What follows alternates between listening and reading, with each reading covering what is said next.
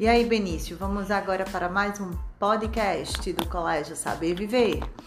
É, B, tu acha que é importante as praças e os parques? Por quê? Sim, porque é um, um espaço que as crianças se divertem, é um espaço bonito. Legal. Que deixa o ambiente mais arborizado, né? Mais, o espaço mais bonito. É, e o que, que a gente tem que fazer, B, nos parques e nas praças para conservar e para que a gente mantenha eles sempre organizados e bonitos? Hum,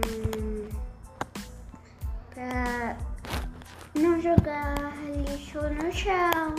E o que mais? Só isso? Hum,